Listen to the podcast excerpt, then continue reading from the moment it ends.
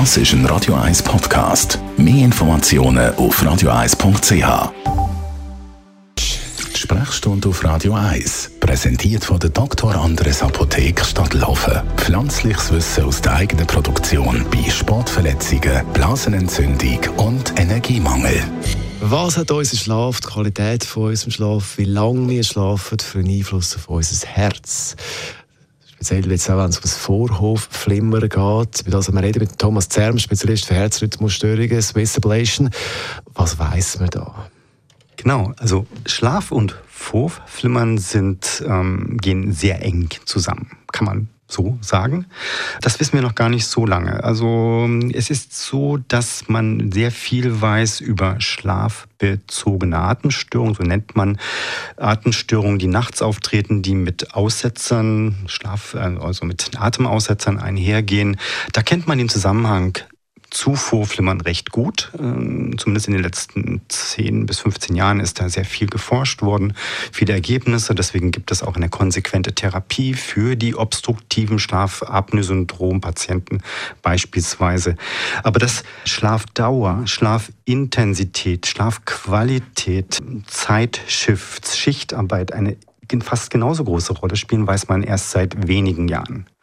Was kann man sagen, was ist ein gesunder Schlaf? Wir wissen noch längst nicht, was genau nun gesunder Schlaf ist, denn wie gesagt, diese, diese Forschungsarbeit gibt es noch nicht lange. Wir haben einige Studien, die sagen, dass ein Schlaf unter sechs Stunden Vorflimmern erhöht, also die Wahrscheinlichkeit für Vorflimmern erhöht, oder aber auch ein längerer Schlaf über acht Stunden mit einer erhöhten Wahrscheinlichkeit für diese Herzrhythmusstörung einhergeht.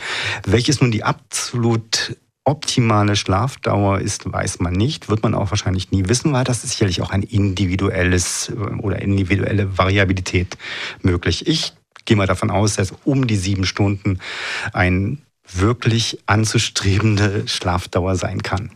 Der Spezialist für Herzrhythmusstörungen schlaft auch sieben Stunden, hoffe ich jetzt das, mal. Das äh, versuche ich, leider gelingt es mir nicht immer. Gut. Ähm, also Schlaf hat einen Einfluss, oder da ist man auch dran, äh, mit, mit Daten zum, zum, zum herausfinden, wie groß der Einfluss ist. Was weiß man beim Sport? Da sagt man auch immer, Sport ist sowieso auch gut, Training.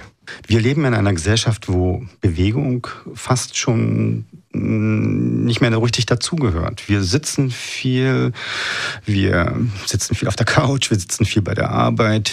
Wir sitzen tatsächlich fast acht Stunden oder mehr am Tag. Und deswegen ist Sport wirklich, wirklich wichtig. Jede Form von Bewegung kann den Körper in irgendeiner Weise schützen und natürlich auch bei Vorflimmern. Eine große Studie in den letzten zwei Jahren ähm, oder vor zwei Jahren in Großbritannien veröffentlicht, zeigt bei 400.000, dass der Einfluss von Sport auf die Entstehung von Vorflimmern gar nicht so einfach ist, wie man sich das dachte.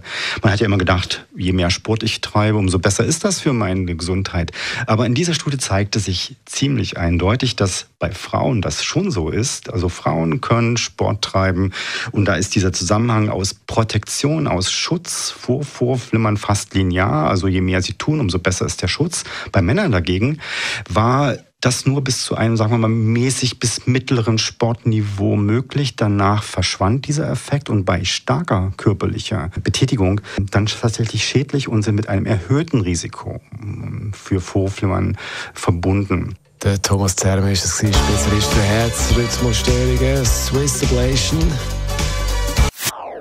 Das ist ein Radio 1 Podcast. Mehr Informationen auf radio1.ch.